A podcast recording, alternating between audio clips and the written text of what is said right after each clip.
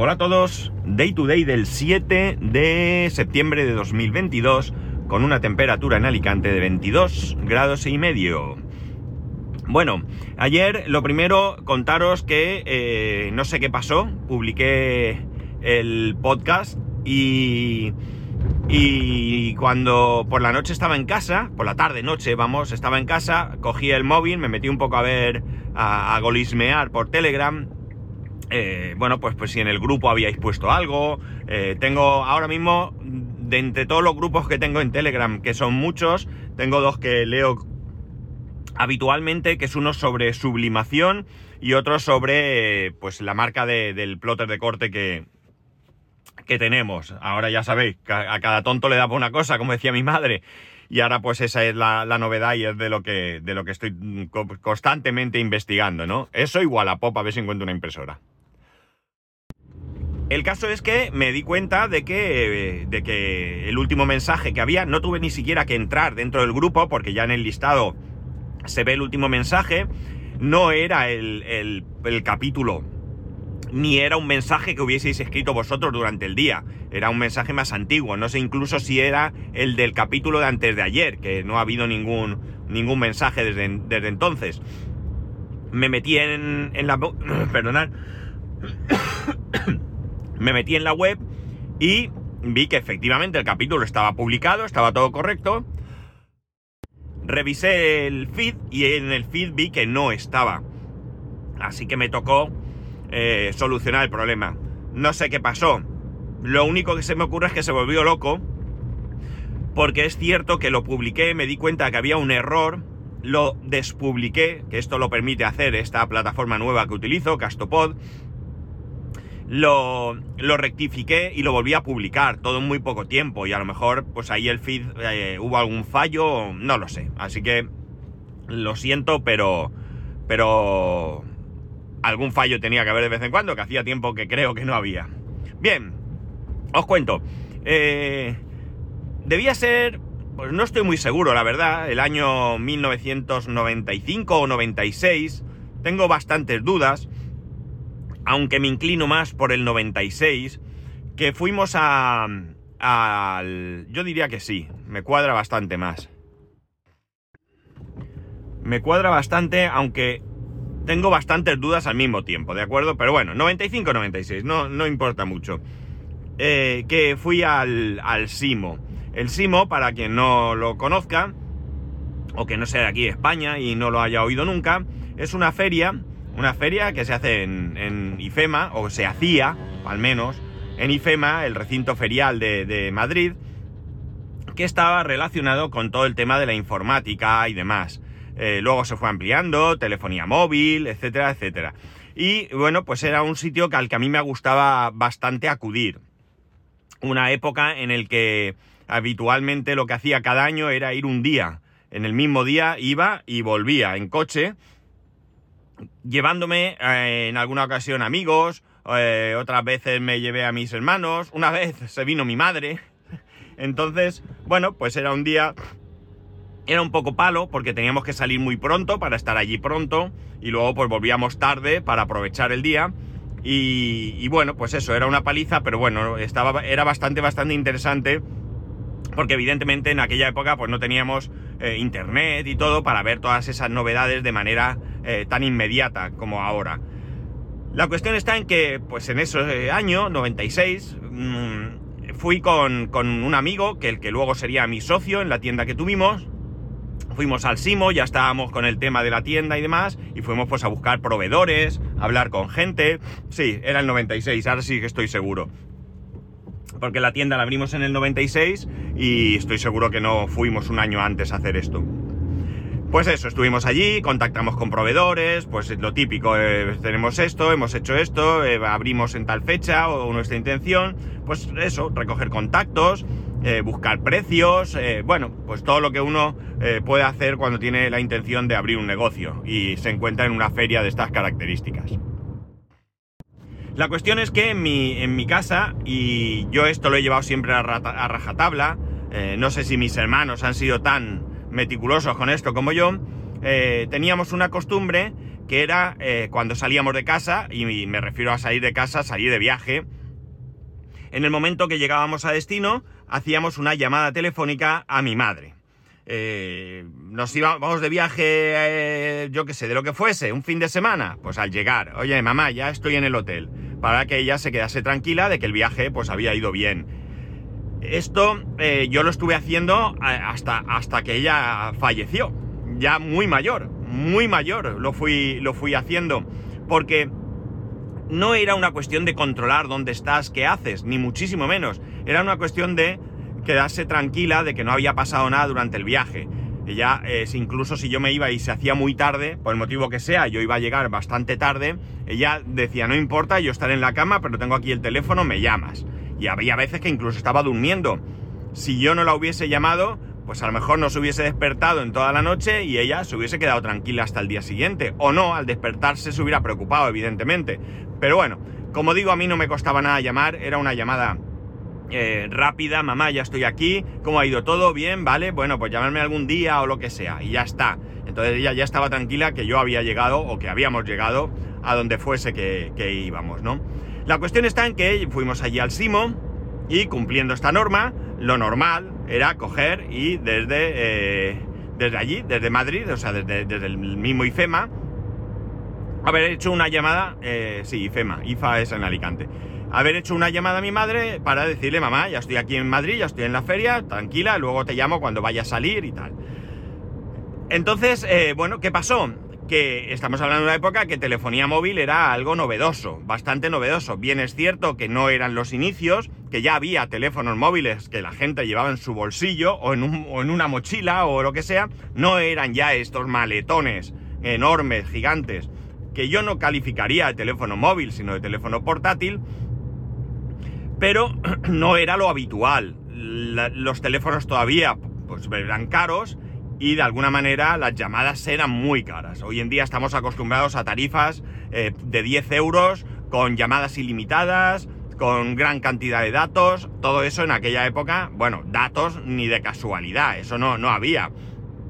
Y las llamadas costaban, eh, había hasta establecimiento de llamada, que eso los más ancianos lo recordaréis. Simplemente por marcar y que descolgaran ya te cobraban una cantidad de dinero y luego te cobraban eh, los minutos al precio que fuese. De hecho, incluso hubo un momento en el que, creo recordar, esto no estoy muy seguro, que había unos primeros minutos que te cobraban sí o sí. O sea, tú hacías una llamada de un minuto, pero los tres primeros minutos te cobraban. Me suena que era algo así. Luego cambió un poco y te cobraban por minutos enteros. Y luego ya salió una ley en la que tenían que cobrarte según lo que hablabas realmente, que es lo que hoy en día podríamos tener si no fuese por eso, porque tenemos esos minutos ilimitados y ya me da exactamente igual cómo quieran contabilizar. Más que eh, si quiero saber el tiempo exacto en el que, el que eh, o sea, que yo he utilizado para, para hablar por teléfono. Bueno, la cuestión, como digo, no había telefonía móvil y por tanto, pues yo busqué una cabina telefónica, aquellas cosas que cada día están más en desuso y si te encuentras alguna da pena verla porque da asco o está rota, sucia. Bueno, el otro día vimos una que no sé, para eso es mejor quitarla. Y bueno, pues eh, claro, eh, había un número muy limitado de cabinas, no recuerdo cuántas, y muchísimas, muchísimas personas por allí queriendo llamar por teléfono, con lo cual yo no pude llamar por teléfono. Y esto a mí me agobiaba bastante. Me agobiaba bastante porque no podía avisar a mi madre que ya estaba allí, yo sabía que ella se preocupaba y bueno, pues no me gustaba esa situación. El caso es que, bueno, pues yo entré en la feria con mi amigo, estuvimos dando vueltas de vez en cuando, intentaba hasta que conseguí llamar por teléfono, explicándole evidentemente qué es lo que había pasado y ella pues ya empezando a preocuparse de ver que era eh, bastante eh, avanzada la mañana, pensar que habríamos salido de, Alicante pues a lo mejor a las 5 de la mañana o algo así, a lo mejor pues yo qué sé, no recuerdo, ¿eh? Pero si la llamé a las 11, 12, yo que sé a qué hora, pues eh, no le cuadraban las horas, ¿no? Y ella pues ya se intranquilizaba. El caso es que eh, allí en la misma feria pues había telefonía móvil y por aquel entonces la compañía, digamos que estaba a tope, que era la compañía que realmente eh, uno prestaba atención, de hecho no estoy seguro cuándo aparecieron otras compañías, teníamos Moviline. No, no me he equivocado, no he dicho, no es Movistar, era Moviline. Moviline era una compañía eh, que tenía telefonía móvil con el sistema anterior al que hoy conocemos, a GSM. Era eh, una tecnología diferente. De hecho, tú comprabas un teléfono móvil y ese teléfono móvil no tenía ningún sitio donde insertar una tarjeta, sino que ellos tenían que activarte ese teléfono móvil dentro del sistema, con lo cual ni siquiera era inmediato. Tú ibas, comprabas el teléfono, no recuerdo muy bien el proceso, si te lo daban y tú tenías que esperar, o cuando estaba activado te ibas y lo recogías, no, no lo recuerdo. Pero como digo, era la, la, la, versión anterior a lo que hoy conocemos, más allá de las versiones de 2G, eh, 3G o lo que fuese, ¿no? En aquel entonces, ya digo, lo que tenía eh, uno era ese, ese teléfono, un teléfono en Moviline. Los números de teléfono en Moviline empezaban por 908. 908. Eh, más o menos en la misma época yo ya empecé a ver teléfonos GSM con su tarjeta y los números de teléfono empezaban por 909. Este primer dígito, este primer eh, número, el 9, posteriormente, en algún año que ni me acuerdo ni me he preocupado de buscar, cambió por el 6. Y es esos 609 más antiguos que hoy conocemos, eh, conocemos todos. Aunque esto se ha ido ampliando pues a 609, 677, 643 o lo que sea, porque el número de líneas telefónicas móviles de hoy en día es muy superior, creo incluso que al número de personas que habitamos en este país. Entendiendo que, claro, muchos tenemos dos líneas, una personal y otra del trabajo, y por tanto esto hace que haya más líneas que personas. Aunque incluso puede que haya personas que no tengan. Pero bueno, de hecho yo conozco una persona que no tiene móvil. La cuestión está en que, bueno, pues a mí me agobió mucho aquella situación y eh, poco antes de, entre ese simo que solía ser octubre, que si no recuerdo mal, septiembre-octubre, octubre me suena más, y Navidad eh, me dio un calentón y fui y me compré uno de estos teléfonos Moviline. Eh, recuerdo que me costó en torno a, las 30.000 pesetas, unos 180 euros de la época, bastante dinero, por cierto. Recuerdo que era un, teléfono Motorola, un Motorola que era eh, gris por detrás y por delante era de color verde, con una antena que se desplegaba, pues como de un palmo casi. Y bueno, pues yo ahí iba con mi teléfono móvil en el bolsillo como un ser especial, porque nadie de mi entorno tenía teléfono móvil sí que tuvo mi amigo, mi, socio, el que fue mi socio, que se lo compró, no recuerdo eh, si antes o después que yo, ¿vale? Lo compramos más o menos al mismo tiempo, no recuerdo exactamente quién, quién compró el teléfono antes. La cosa es que recuerdo perfectamente la primera llamada que yo recibí en ese móvil. Recuerdo exactamente por dónde iba, estamos hablando de un montón de años. Y recuerdo, recuerdo el apuro que me dio que me sonara el teléfono en el móvil. Me dio vergüenza, me dio vergüenza.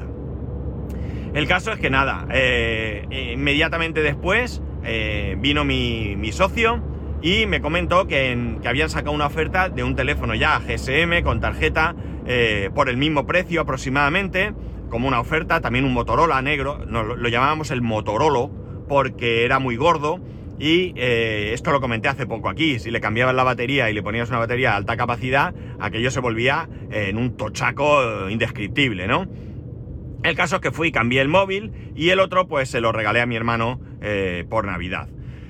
era una época en la que tú, si querías un móvil, tenías que comprarlo y pagarlo. No había otra. Ibas a la tienda, oiga, quiero un móvil, ¿cuánto cuesta? Tanto, pago. y ya está. Apareció también Airtel en aquel momento. ¿Airtel? Sí, era Airtel, que luego fue Vodafone, si no estoy equivocado. Y bueno, pues fue una época en la que tú comprabas el teléfono. Hubo un momento en el que yo cambié de teléfono en varias ocasiones, porque tengo un amigo, jubilado ya, que trabajaba en Telefónica y había veces que había alguna oferta especial y él me lo comentaba, mira, vete a tal oficina de Telefónica, pregunta por fulanito que te va a dar eh, un teléfono y tal. y, bueno, pues en ocasiones eran hasta gratis, ¿no? y luego pasamos a esos teléfonos que venían subvencionados, eh, bastante subvencionados por la compañía, pero que venían bloqueados y no los podías utilizar con ninguna otra compañía que no fuese la propia donde adquirías ese, ese teléfono. En Movistar incluso tú podías cambiar, eh, o mejor dicho, comprar o adquirir un teléfono en base a unos puntos que te daban, unos puntos que te daban, pues no recuerdo muy bien si era por facturación, por llamar, bueno, es lo mismo facturación que llamar, es decir, tú ibas recolectando puntos y luego esos puntos te servían para adquirir un teléfono eh, bloqueado, todo hay que decirlo, pero más económico de lo que te costaría si lo comprabas directamente, ¿no? Incluso si lo comprabas a la compañía bloqueado, con una permanencia, las permanencias eran bastante largas, y bueno, pues es lo que, es lo que tocaba, ¿no? Si querías tener un móvil, pues es que pagar en lo que valía un móvil, pues muchas veces era un esfuerzo inalcanzable. Un esfuerzo que hoy en día hacemos mm, sin dudar en muchas ocasiones. Lo que ocurre es que bien es cierto que ahora pues tenemos financiación, pues si tú te vas a comprar un iPhone, sabes que tienes una financiación a 24 meses sin intereses y bueno, pues mucha gente tiene la posibilidad de adquirir un teléfono de gama alta como es un iPhone eh, porque puede pagarlo eh, eh, a plazos y sin ningún esfuerzo adicional económico porque no hay intereses. La cuestión es que tuve una época, como digo, que fui cambiando de teléfonos. Una de mis primas trabajaba en una compañía de telefonía móvil, una compañía que, pues no sé si era parte de Movistar o simplemente era asociada, solo tenían cosas de telefónica. Es la típica tienda que hoy vemos que, revende los productos de, una compañía, eh, ya sea Movistar, ya sea Vodafone, la que sea. y bueno, pues ella también en ocasiones me llamaba, oye, mira, una oferta, vente y cambia. Eh, cambiar, cambios que no eran gratis. Pero bueno, yo iba cambiando de, línea, de, línea no, de línea no, porque de hecho ese número de teléfono que yo adquirí en ese año 96 es el mismo número de teléfono que tengo hoy en día quitando que antes empezaba por 9 y ahora empieza por 6, pero es exactamente el mismo número de teléfono desde el año 96, no, no he cambiado de, número de teléfono. El caso es que, eh, pues, mm, se acabó en un momento dado las subvenciones de móviles o esas subvenciones de móviles iban acompañadas de alguna otra historia, como eh, tener eh, un contrato de internet o cosas así. incluso eh, yo lo he hecho y os lo he contado aquí. En Vodafone me llamaron y me dieron dos móviles de manera gratuita por 0 euros, firmando una permanencia de 18 meses. Van cambiando las cosas y van teniendo diferentes pues, promociones, evidentemente con el fin de enganchar a la gente ahora creo que la, competencia es mucho mayor y muchos de nosotros eh, nos dirigimos hacia compañías eh, eh, no, no, principales, vamos a decir, como puedan ser pues Pepefon o dos, Digi, ahora en mi caso, y alguna otra que hay por ahí. Porque hacen ofertas que nos resultan mucho más interesantes y sobre todo y principalmente que para mí, aparte del tema económico que es importante, también me parece eh, un, triunfo es el hecho de que tengas una cuota, es la que es, no tengas que estar cada año eh, suplicando que te respeten o te hagan una oferta, ni, eh, ni permanencia, ni nada de nada. Yo estuve en O2, la mar de contento, todo iba ok, nada, una vez me mandaron un correo para darme una información pidiéndome disculpas antes por haberme mandado un correo porque dicen que ellos no se ponen en contacto con nadie. Y el día que me quise ir, se hizo el proceso, me piré y nadie me llamó siquiera para decirme que, eh, que bueno, pues que oiga, mire usted, que por qué se va, que vamos a hacer una oferta. No, oiga, usted está aquí a gusto, nosotros también. Usted se va, no pasa nada, se lo ponemos muy fácil. Y todo esto para mí es una ganancia. Eh, tema de cobertura, pues el tema de cobertura lo tenemos claro. Hay 3, 4 ¿no? compañías ahora mismo que tienen las redes. Movistar, Vodafone, Orange y Más Móvil. Por tanto, el resto dependen de una de estas. Dependerá de tu zona, pues te irá mejor una u otra. Yo en O2 estaba con Movistar, ahora en Digi estoy con Movistar. Realmente la teoría es que no debería de cambiar mucho. Si obviamos que podría ser que Movistar pues dé preferencia a sus clientes de Movistar, después dé preferencia a los de O2 y luego a lo que venga detrás. Que esto dicen que es así, pero yo no lo sé. El caso es que yo, hoy por hoy, tengo el mismo servicio que tenía con, eh, con O2, que realmente eh, es, suficiente porque yo lo de llamar eh, lo llevo justo, ¿no? Yo lo llevo justo. Yo ya, mis padres no viven, ya no tengo que llamarles para decirles que estoy bien y por tanto, bueno, pues las llamadas son escasas porque en algún momento, pues si tengo que cualquier cosa sencilla, pues mando un mensaje, un telegrama a mis hermanos o lo que sea y terminamos antes que... porque eh, si no, eh, tendría que hacer, a veces eh, pues son cosas pues legales o algo, alguna historia y pues en vez de llamar a uno, explicarse lo que me cuente al otro y demás, pues lo comentamos en un, en un grupo de hermanos que tenemos y terminamos con esta vaina. El caso es que ahora están volviendo a eh, esos teléfonos subvencionados, pero con esas permanencias enormes. Creo que Movistar te ofrece ahora un teléfono con una permanencia, si no recuerdo mal, de cuatro años. Me parece una auténtica barbaridad. Pero entiendo que quieran retenerte, porque es que, claro, ellos tienen eh, bastantes otras armas para engancharte. Hay personas que están enganchadas digo Movistar porque es un ejemplo de alguien cercano que tengo en mente, que ha estado pagando una auténtica barbaridad mensual por estar en Movistar porque quería el fútbol. Y tener el fútbol pues hace que mucha gente, eh, bueno, pues haga un esfuerzo económico importante solamente por ese fútbol. Cuando el resto, internet, telefonía móvil, le daría exactamente igual estar con una u otra compañía. Para mí lo más interesante uh, siempre sería para estas personas, para aquellos de vosotros que, tengáis interés por el fútbol, cosa que no es mi caso, y eso que me ahorro, eh, eso que me ahorro en cuanto a, la problemática de buscar una compañía barata o una solución conjunta de fútbol e internet y demás barata, porque como me da igual el fútbol, pues me puedo ir a la compañía que quiera. La cosa es que estaría bien que siempre eh, este tipo de, bueno, el fútbol eh, realmente eh, se pudiera ver en plataformas tipo, tipo Netflix y demás, donde tú pagues una cuota, la que tenga que ser, ¿eh? Netflix vale 10, 12, 15 euros, pues el fútbol vale 25. Bueno, pues 25, 30, me da igual, lo que tenga que costar. Pero tú coges y te coges la compañía que más te interese, la más barata, la más sencilla, porque tus necesidades para internet y, telefonía móvil son muy básicas y luego pagas por el fútbol una cuota. Aún así, siempre te va a salir más barato. Pero claro, los que tienen el poder y los derechos del fútbol, pues evidentemente quieren sacar el mayor rédito posible especialmente cuando eh, siempre oigo que, el tener los derechos de fútbol no sale rentable y por tanto entiendo que no se busca la rentabilidad en el fútbol, sino eh, compañías como Movistar o Orange cualquiera, la rentabilidad del fútbol la buscan vendiendo sus productos. Por ello es que entiendo que cuando van al mercado a pujar, pues hagan el esfuerzo que sea necesario para... Eh, para tener esos derechos y que no estén, pues eso, aquí ha habido plataformas, ¿no? Gol TV creo que en un momento hacía esto, ¿no? Se suponía que Dazón eh, podía hacerlo, pero bueno, las circunstancias son las que son y es lo que hay. Y lo siento por vosotros, los futboleros, porque eh, pues estáis ahí un poco obligados a, lo, que, a lo que hay.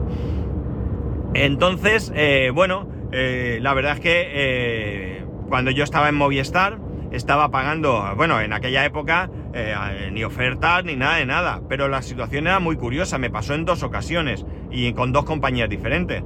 La cosa es que yo llevaba con Movistar no sé cuántos años, estamos hablando de, de muchos años, muchos, 14, 15 años, y yo pagaba por las llamadas una pasta bastante importante, o sea, algo brutal y me cansé. Había compañías que, bueno, las, que había entonces, Vodafone o la que fuese, que eran bastante más baratas e incluso, lo que pasa siempre, los nuevos clientes de Movistar tenían precios eh, mucho más económicos de lo que yo estaba pagando por esas llamadas. Mis facturas de teléfono, sobre todo una vez que ya tenía el negocio y ya necesitaba hablar más por teléfono, pues eran bastante importantes para mi economía. Y bueno, pues en, un intento de bajar esa factura telefónica, pues no recuerdo muy bien si hice un amago de portabilidad o hice una portabilidad real, o intenté una portabilidad real, o simplemente llamé o qué, pero me bajaron las, eh, las llamadas telefónicas mucho, mucho, un, importe bastante importante, ¿no? Y la verdad es que, bueno, pues me quedé en Movistar. Mi decepción, pues mi decepción fue en un momento en el que todo el mundo te llama, eh, todo el mundo te hacía ofertas, todo el mundo te intentaba retener eh, yo después de 17 años en Movistar, eh, sin ningún problema, con facturas, ya digo, de un elevado importe, decidí cambiar de compañía y la verdad es que es como si hubiera estado en O2. O sea, ni me llamó nadie, ni me pusieron ningún problema, ni me hicieron ninguna oferta, ni nada de nada. No es que yo esperase que me hicieran una oferta para quedarme, ¿no? Pero bueno, de hecho, eh, yo ya tenía claro que me iba. Y el caso es que, bueno, pues no, no, no pasó. Y me fui de compañía, me fui a, a Irtel, creo recordar. ¿A Irtel? Eh, no, eh, a Mena, creo que me fui. A Mena, que era la, la que creo que después se quedó Orange, si no recuerdo mal. Eh, bueno, me fui a Mena y bueno, pues la cobertura no era la misma, todo lo que quieras, pero el precio tampoco lo era. Entonces, bueno, pues era algo razonable pagar menos por tener menos eh, cobertura. Eh, el otro caso fue con mi padre. Mi padre estaban en, en, Ono, tenían televisión, tenían de todo, y las facturas de. Yo iba por casa, yo ya no vivía, ya no vivía con ellos. Y bueno, pues yo voy un día, eh, veo la factura de ONO allí, veo lo que está pagando y digo, esto es una barbaridad. O sea, es que esto me parece una aberración. El caso es que, bueno, pues llamo por teléfono, digo, le digo a mi padre, digo, te voy a hacer una gestión a ver si esto bajamos el precio. Si no lo bajo, ¿qué hacemos? Claro, mi padre quería la televisión en ese momento, la oferta no era tampoco tanta. Eh, bueno, pues eh, ya veremos. El caso es que llamo a ONO, oiga, muy buenas, me llamo tal, me hago pasar por mi padre. Eh, mire usted, que creo que esto pago mucho. Pam, y me hacen una oferta inmediata sin ningún compromiso, sin nada de nada. Pues mire usted, pagar, eh, no, no, no, recuerdo, 100, va a pagar 80, 50, 60, lo que fuese. Eh, ¿Le parece bien? Pues sí, me parece bien. Claro, si es para lo que he llamado. O sea, me pareció vergonzoso, ¿no? Vergonzoso porque eh, está claro que tú puedes permitirte eh, un cliente que pague menos, pero si el cliente no llama, le cobro lo que sea y ya está. Esto en Pepe Funk, no sé si fue el primero, no era así. Y esto era de alabar, era y es, porque no creo que haya cambiado. Si yo tengo una cuota de 30 y le bajo a 25, esto es para todo el mundo. Para los nuevos clientes, pero es que todos los clientes que ya tengo, a partir de tal día, van a pagar 25. Y esto la verdad es que me parece bastante, bastante... Me están llamando del trabajo. Perdonad, voy a pausar. No puedo cogerlo, voy conduciendo y, y no puedo... Voy a colgarle, de hecho. Perdonad un segundo, ¿cómo se cuelga? Bueno, la cuestión está en que eh, después de tantos años, porque desde el 95 que yo, digamos, empecé a, tener un poco más de, de, conciencia de cómo, de cómo es este mundo de la telefonía móvil a hoy, eh, ha habido numerosos cambios, pero realmente eh, me parece una cierta locura, ¿no? Me parece una cierta locura y hay prácticas que a día de hoy no han terminado. Y, y creo que tenemos básicamente, básica, muy básicamente, dos partes, ¿no? Digamos las grandes compañías, las que manejan el cotarro, porque son las que tienen las, las frecuencias y pueden ellas eh, manejar como quieren, y luego esas compañías más pequeñas, algunas de ellas, esos OMV, ¿no? Operadores móviles virtuales, que algunas de ellas incluso son propiedad de estas grandes compañías que van por un, por un camino totalmente diferente, que van peleando, que van luchando y lo que van dando no pueden dar otra cosa, dan mejor servicio o intentan dar un mejor servicio, un mejor precio. Es verdad que es en base a otras cosas. Eh, bueno, pues a lo mejor a la hora, por decir algo que no tiene por qué ser exacto, ¿no? De hablar con un operador, pues es más fácil hablar con un operador. Y esto ya sé que no es así, porque el otro día mi compañero tenía un problema, su madre, una avería con Movistar, y le costó, bueno, creo que la, una de las llamadas estuvo con el teléfono descolgado como hora y media o algo así, con el mensaje de, de en dos minutos, eh, o no, le decía que eh, la llamada tarda algo más de dos minutos, claro, hay tanto que algo más, pero dos minutos pueden ser cinco o cincuenta. Entonces, bueno, eh, pues a lo mejor intentan dar un mejor servicio. Eh, yo esto lo desconocía, pero Pedro Sánchez cuando habla de Digi nos comenta que los empleados eh, de Digi, o sea, las personas que trabajan para Digi, que vienen a casa, el técnico que te instala la fibra, etcétera, son venga, a ver si atropellas a la gente. Son empleados propios, no son subcontrata ni nada de esto. Entonces, bueno, pues como digo, tratan de hacer las cosas, creo que tratan de hacer las cosas de otra manera. ¿Esto supone que no hay problema? Por supuesto que no. ¿Esto supone que alguno de vosotros no me escribirá ahora diciendo, pues yo estuve con no sé quién y fue un desastre? Está claro, ¿no? O sea, esto no es una defensa de las compañías pequeñas, es simplemente una opinión de cómo creo que funcionan unos y otros, ¿de acuerdo? Yo de momento eh, con O2 estaba súper contento, ningún problema y con Digi hoy por hoy más de lo mismo, ningún problema. Me va todo súper bien, va rápido, no tengo ningún problema, la instalación ya os la conté, fue eh, casi inmediata. Eh, mm, bueno, todo el proceso quitando aquel error, pero que eso realmente es que fue culpa mía de que se retrasó la portabilidad porque porque, bueno, no, no rellené bien la documentación y, bueno, pues una serie de, tonterías que, no eran achacables a la compañía. Bueno, eh, ya digo, la persona que me atendió, pues, oye, como la mayoría de veces, eh, súper amable, la mayoría de veces con cualquier compañía, aunque he tenido algún pájaro eh, que telita marinera.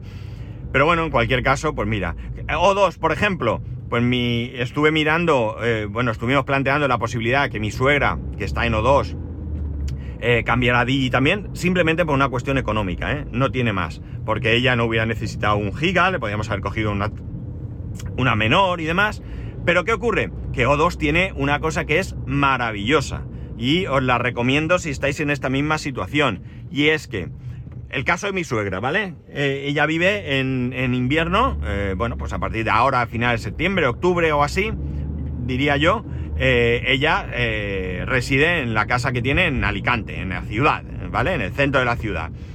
Y en verano, pues así, pues mediados de junio o así, eh, se traslada al apartamento de la playa. ¿Qué ocurre? Que ella llama a O2 y de manera totalmente gratuita le trasladan la línea de una casa a otra.